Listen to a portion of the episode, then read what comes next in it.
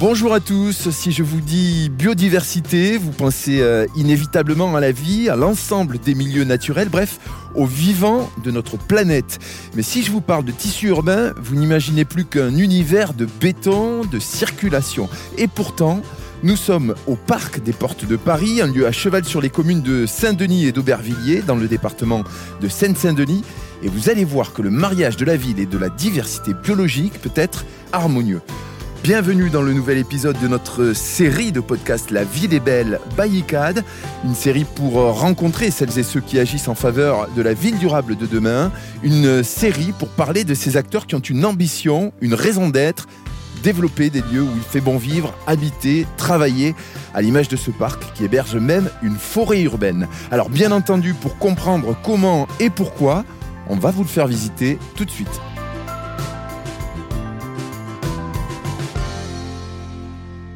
Bonjour Flore Jakimovic. Bonjour. Vous êtes directrice euh, exécutive RSE et innovation et membre du COMEX d'ICAD. Merci de nous avoir donné rendez-vous ici. Surtout qu'il arrive souvent, on est seulement à 300 mètres du périphérique, qu'il y ait euh, des moutons ici. Euh, mais pourquoi faire? Alors on utilise les moutons pour faire une tonte raisonnée. Et donc ce sont des animaux qui coupent l'herbe et qui les mangent. Ça permet aussi d'animer le lieu. Il y a quelque chose d'insolite. Mais au-delà du lien unique qui peut se créer, j'imagine, avec le public ici, la présence de ces moutons, elle s'inscrit dans une démarche globale que l'on retrouve dans la raison d'être d'ICAD cette raison d'être, c'est un peu votre manifeste. Hein. oui, tout à fait. C'est le, fruit d'une collaboration euh, interne. L'ensemble des collaborateurs s'est exprimé pour essayer de dire ce que pour eux représentait ICAD et quelle était euh, sa vocation, quelles étaient euh, les causes que ICAD portait. On a fait ce travail en 2018, ça a été validé par notre conseil d'administration en 2020 et dedans, ça dit notamment qu'on travaille à la création de lieux où il fait bon vivre, habiter et travailler. Et quels sont les axes essentiels selon vous pour euh, construire demain et pourquoi pas après-demain aussi Alors, euh, on a deux grands axes quand on travaille comme nous dans le secteur de l'immobilier. Le premier axe, c'est effectivement euh, le climat, la préservation de notre climat au mieux, la lutte contre le changement climatique. Ça passe par euh, tout ce qui concerne le bas carbone, la trajectoire 1,5 degré. Pour nous, c'est le travail sur la construction d'une ville avec des matériaux biosourcés, c'est rénover plutôt que de construire, c'est réutiliser, réparer, réemployer, éviter au maximum d'émettre du carbone dans l'atmosphère. Et le deuxième grand axe, c'est la protection des sols et de la biodiversité. Donc c'est tout ce qui va concerner la protection de la biodiversité vivante, les animaux, les végétaux et non vivantes. Les ressources en eau, par exemple, ça rentre aussi dedans.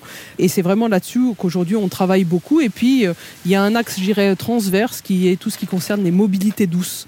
Comment est-ce qu'on se déplace de manière euh, apaisée, sereine, en respectant euh, la nature, en respectant le climat? Flore, nous sommes justement rejoints par Benjamin Fiquet, directeur du Property Management et de l'exploitation responsable pour la foncière tertiaire. Bonjour Benjamin. Bonjour Stéphane. Alors Benjamin, Flore vient de nous décrire la vision d'ICAD pour la ville de demain. Vous, vous êtes un peu celui qui décline cette vision sur le terrain. Quel est votre rôle? En effet, Stéphane, nous nous appliquons avec toute l'équipe d'appliquer une forme d'éco-gestion comme un espace comme celui-ci, mais aussi pour euh, l'ensemble du patrimoine ou des actifs plus diffus. C'est euh, en tenant compte des spécificités locales qu'on arrive à, décliner et mettre en œuvre les solutions qui nous permettent de soutenir euh, la biodiversité. C'est aussi en formant, en informant les acteurs, les parties prenantes des espaces que l'on arrive finalement dans une démarche d'amélioration continue à mettre en œuvre ce contrat de performance biodiversité. Benjamin, en quoi cet espace des portes de Paris est exemplaire sur le plan de la biodiversité?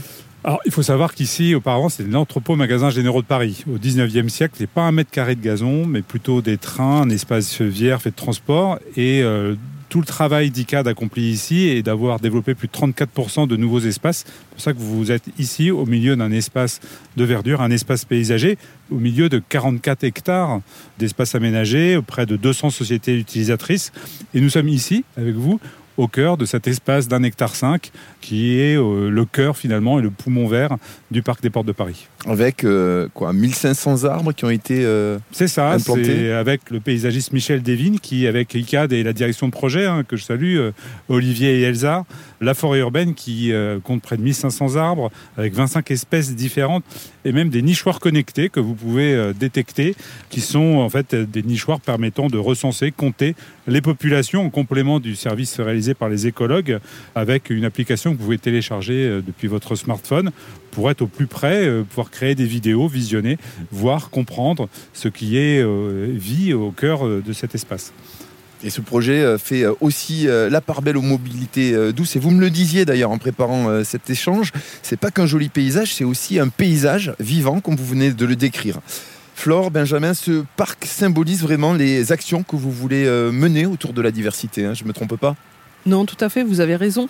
On cherche vraiment à réinscrire la nature au cœur de la ville, c'est absolument essentiel. Et donc, euh, on travaille notamment à renaturer un certain nombre d'espaces avec des programmes de plantation, euh, de végétation assez large. Il ne s'agit pas juste de planter des arbres, il s'agit vraiment de travailler à recréer de la diversité euh, pour des animaux, des insectes. Ça comprend euh, évidemment les arbres, les arbustes. Ça comprend aussi tout un tas d'espèces végétales de plus petite taille. On crée aussi des zones humides, on crée des prairies. Là, vous le voyez tout autour de nous, il y a des fleurs et c'est tout aussi important. Et puis, on expérimente des nouvelles solutions de renaturation ou en tout cas de soutien à la nature. Par exemple, on a des espaces avec des toitures végétalisées on installe euh, des ruches, on installe des nichoirs et puis on installe euh, des murs de gabions. Vous savez, les gabions, c'est ces, espèces de galets qui sont enserrés dans des cages et qui permettent euh, à l'eau de s'écouler, aux insectes de nicher. Et on en a ici partout sur le parc. Et euh, c'est vrai que nous sommes aussi, euh, avec euh, l'ensemble des utilisateurs, hein, présents sur les parcs redevables, et nous souhaitons aussi les engager. Et c'est tout le travail qui a été réalisé par Henri au sein des équipes, avec les équipes de CDC Biodiversité, le Muséum d'Histoire Naturelle, la Sorbonne Université, un programme de sciences participatives, un programme qui est accessible à tout un chacun, hein, qui permet dans des programmes d'observation de la faune, de sensibilisation, d'engager avec nous l'ensemble des utilisateurs de ces espaces et euh, qu'on s'engage ensemble vers euh, la renaturation des espaces et plus de biodiversité. Flore, comment vous évaluez les actions menées? Alors on a mis en place un contrat de performance biodiversité qui va concerner 100% euh, des parcs d'affaires. Ça représente à peu près 100 hectares. Et sur ces 100 hectares, on suit 18 indicateurs de manière assez précise, qui sont des indicateurs de moyens et de résultats. Donc on regarde si la biodiversité est toujours présente, dans quelle mesure. Donc ça, c'est la première chose. Ensuite, depuis 2019, euh, 100% de nos parcs d'affaires sont en biodiversité positive. Ça veut dire qu'on a tout un travail pour euh, améliorer le milieu, la faune, la flore, améliorer la gestion écologique des espaces verts. On traite tout sans intrants, sans euh, aucun produit artificiel. Et puis, enfin, depuis 2017, 100% de nos parcs sont couverts par un label qui est le label Éco-Jardin, qui nous assure de la qualité en termes de biodiversité des espaces que nous gérons. Et Benjamin, quel est le retour des occupants, des habitants, des salariés qui fréquentent cet espace? Extrêmement positif. Et c'est vrai qu'en les associant, avoir leur contribution, c'est obtenir leur émerveillement, c'est avoir finalement dans l'ensemble des intentions que l'on met en œuvre un engagement presque des utilisateurs, engagement qu'ils peuvent eux-mêmes appliquer dans leur quotidien parce qu'ils auront pu voir comme ménagement réalisé sur leur espace de travail la biodiversité, c'est pas simplement un sujet qui est lointain, en dehors, dans les territoires, mais qui est au cœur des villes, partout autour de nous, à différents niveaux et à portée de tous. Et euh, on est là pour essayer de les accompagner, pour euh, leur rendre cette biodiversité palpable, visible, accessible. Alors justement, on va vous laisser euh, quelques instants tous les deux, car nous avons rendez-vous avec l'un des salariés présents sur ce site. Jean-Charles Ponel travaille chez Office Veolia, dans l'un des bâtiments du parc, et il va nous parler de son expérience. On vous retrouve juste après. on vous laisse à tout de suite. Bonjour Jean-Charles, merci de nous accueillir. Bonjour. Nous sommes dans le bâtiment euh, V de votre entreprise euh, Veolia Office. Dites-nous, euh, quelle est votre fonction ici au quotidien? Je suis responsable développement R au sein d'Office et référent technique sur la qualité de l'air intérieur. Alors ça tombe bien, hein, puisque nous nous intéressons aux, îlots de biodiversité présents sur ce site. Est-ce que vous pouvez nous dire où on les retrouve là? On est au milieu d'une petite euh, forêt d'arbres Alors, il y a trois niveaux de jardin au niveau du bâtiment. Le bâtiment forme un U, en fait, et il y a pas mal d'espèces de passage qui viennent se reposer ici, ou alors des espèces nicheuses, comme notamment euh, un senteur bouchet, des, un verdier d'Europe, un rouge que noir, j'ai vu des maisons charbonnières, mésanges bleus. J'ai pu observer aussi euh, un groupe de tarins des aulnes. Enfin, un certain nombre d'espèces qu'on observe assez régulièrement dans ce type de jardin. Alors justement, comment la présence de cette biodiversité euh, sous toutes ces formes est-elle euh, ressentie par vous, par les autres salariés? Du coup, ces espaces sont des lieux de repos, de détente pour les occupants, avec euh, des bains de soleil, des lieux de conversation. On voit des bancs, il y a des chaises là. Et au niveau du bâtiment, on a toujours accès à la lumière. La lumière est transversante dans le bâtiment et on a toujours une vue plus ou moins proche de la verdure en fait, d'espace arboré en fait. Du coup, ça rend euh, le travail plus agréable, la vie au travail plus agréable. Tout à fait. En tout cas, on partage ce sentiment. Hein. on est vraiment euh, baigné dans cette lumière, dans ces espaces verts, et c'est vraiment appréciable. Merci Jean-Charles Ponel pour cet échange. Bah, je vous en prie. De retour avec vous, Flore et Benjamin, pour conclure cette euh, visite. Vous disiez que la biodiversité est partout, à différents niveaux. il y a notamment euh, deux aspects qui caractérisent ça. Ce sont euh, les pelouses que l'on peut voir ici et l'eau. Oui, tout à fait. On a vraiment sur le vivant visible et le non vivant. Et la question des sous-sols, la question de la terre est tout à fait essentielle. On a ici trois pelouses thermophiles qui sont adossées et qui sont des vrais outils au service de la performance et de notre contrat de performance biodiversité. Ça contribue à renaturer le site, à apporter aussi la fraîcheur, de la qualité de vie et aux usagers du parc. D'ailleurs, vous voyez non loin de ces trois pelouses l'expérimentation bocage urbain avec Vertuo. C'est euh, une fierté pour l'ensemble des équipes d'ICAD d'accompagner cette start-up qui fabrique, qui commercialise des euh, solutions urbaines clés en main, qui valorisent les eaux pluviales. Et ça se traduit par un aménagement paysager qui est modulaire, qui permet d'améliorer la gestion de l'eau, mais aussi de traiter les effets d'îlots de chaleur urbain, qui est une réalité aujourd'hui euh, vécue dans nos villes. Euh, Flore, l'eau, mais aussi l'interconnexion entre les différents espaces font euh, partie de vos nouveaux axes de réflexion. Hein. Oui, tout à fait. On a pris des engagements assez importants sur les années 2023-2026, mais en fait, ICAD travaille beaucoup sur tout ce qui est biodiversité depuis 2013. Néanmoins, on voit bien que c'est un sujet qui augmente qui devient euh, important, dont chacun se saisit. Et donc on a renforcé nos indicateurs et nos objectifs pour euh, mieux prendre en compte les fonctions écosystémiques qui sont rendues par les actions de renaturation. Ça veut dire quoi? Ça veut dire que quand on renature, euh, finalement, on fait du bien à l'endroit où on renature, mais aussi on fait du bien tout autour, parce qu'en fait tout ça est lié, et notamment il y a un gros travail sur les trames bleues, c'est-à-dire euh, la manière dont l'eau circule, et puis les trames vertes, la manière dont la nature circule et se connecte. On travaille aussi beaucoup sur l'intégration des enjeux autour de la qualité des sols et de la gestion des eaux pluviales. C'est super important. On voit bien aujourd'hui à quel point euh, la récupération des eaux de pluie et ses usages est essentiel dans un monde où euh, la sécheresse va croissante et euh, surtout va devenir de plus en plus fréquente on intègre les notions de trame écologique et de connexion avec les territoires. Comment est-ce qu'on fait pour qu'il n'y ait pas de rupture dans les trames pour que les animaux puissent se déplacer, euh, traverser les rues, traverser les routes et que l'eau puisse circuler également?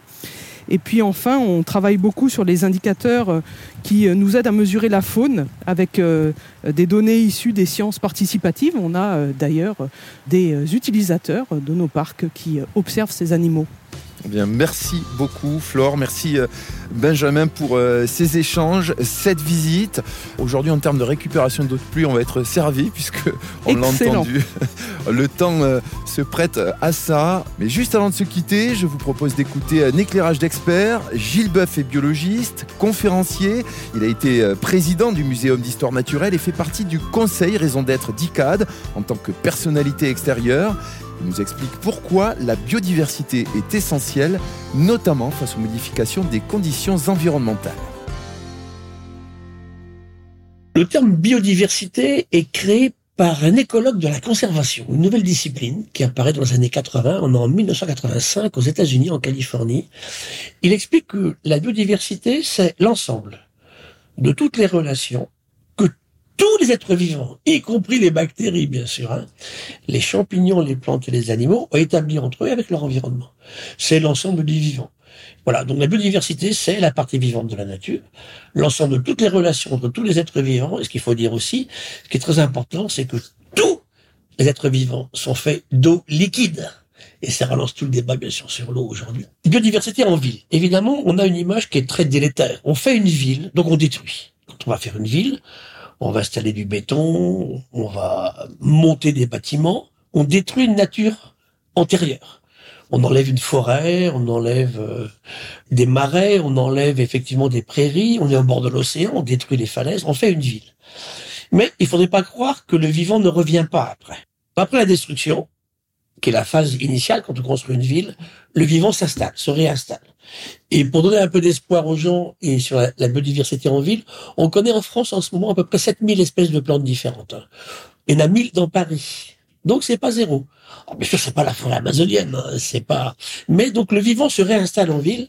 Donc la biodiversité en ville, elle est liée en fait à celle que les humains ont ramenée, leurs animaux domestiques, les chiens, les chats, euh, les pigeons euh, qu'on a laissé revenir, des perruches dans Paris qui avaient rien à y faire parce qu'on a lâché des perruches en fait euh, exotiques hein, qui se sont installées.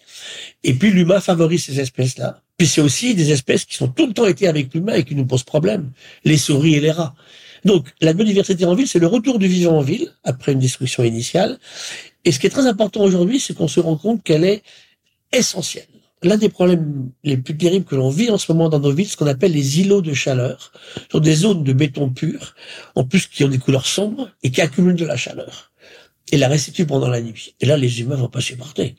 La température idéale pour un humain, c'est 26 degrés, tout nu, sans vent, et dans les villes, ça va monter beaucoup plus haut.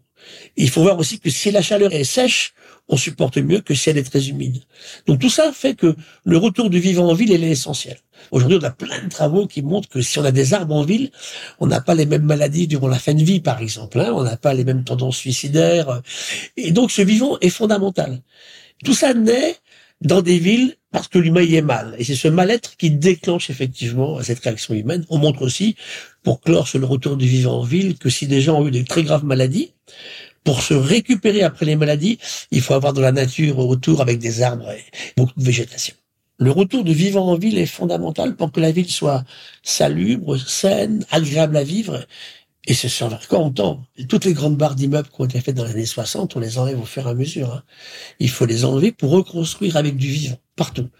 Et aujourd'hui, la biodiversité en ville, elle est essentielle pour la ville de demain. Pour du climat, pour des raisons de bien-être et pour des raisons d'interaction entre les humains. Qu'est-ce qui se passe? En fait Il y a cinq raisons qui expliquent que ce vivant s'effondre. Les raisons, c'est d'abord la destruction. Donc quand on fait une ville et qu'on fait du béton partout, bon, on détruit, c'est clair. Hein.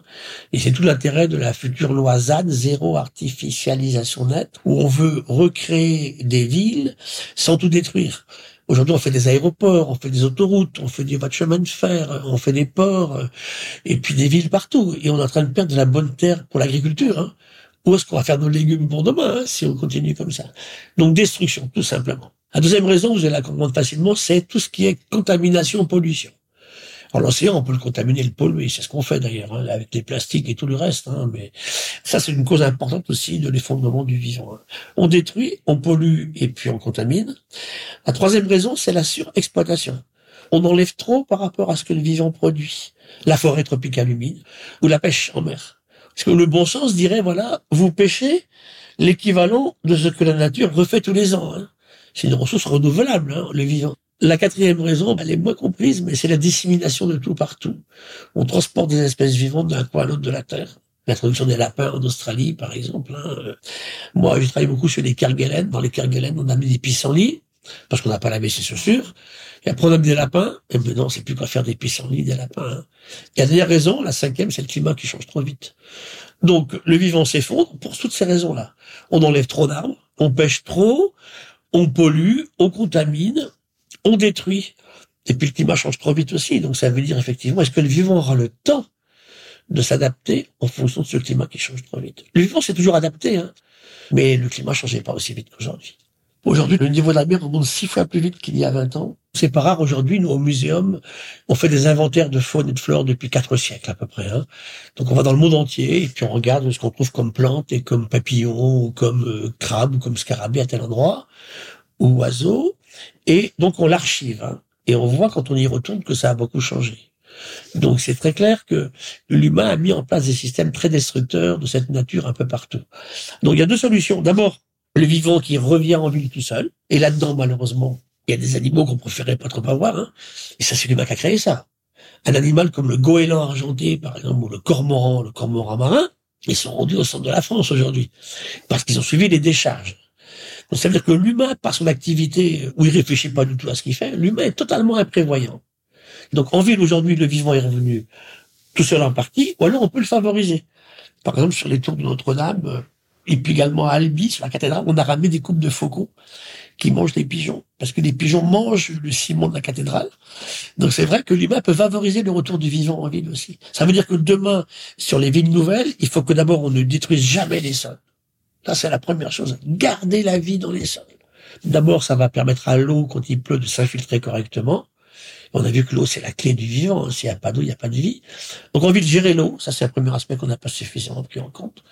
Récupérer toute notre pluie, voir comment on l'utilise par la suite. On la réépure, hein, avec des bambouseraies, avec des plantes qui sont capables d'épurer l'eau. Et puis donc, à la fois de surveiller ce qui se passe, et puis de voir comment le vivant se réinstalle. D'autant plus qu'on sait maintenant que l'humain a besoin de ce vivant. Et ça, on l'a sous-estimé. On a des travaux maintenant qui montrent bien que si le vivant est en ville, on est en bien meilleure forme, en fait. Comment est-ce qu'effectivement euh, on le favorise? On fait des nichoirs pour les oiseaux, on fait des nichoirs pour les chauves-souris. Là, on est enlevé par les moustiques. Ben, j'ai laissé les chauves-souris revenir. Hein. Tout est comme ça, en fait. Hein. Donc c'est tout ça qu'il faut mettre en place. Et ça veut dire qu'aujourd'hui, pour les gens qui sont dans le BTP hein, et dans la construction, il faut absolument dès le départ tenir compte ne pas le détruire quand on fait la vie. Il faut laisser une partie ça va résilier. Puis surtout, faut aider la résilience. C'est ça, on a des techniques pour le faire aujourd'hui. Merci de nous avoir suivis dans ce nouvel épisode de La Ville est belle by ICAD. On se retrouve très vite pour rencontrer celles et ceux qui agissent en faveur de la ville durable de demain. À bientôt.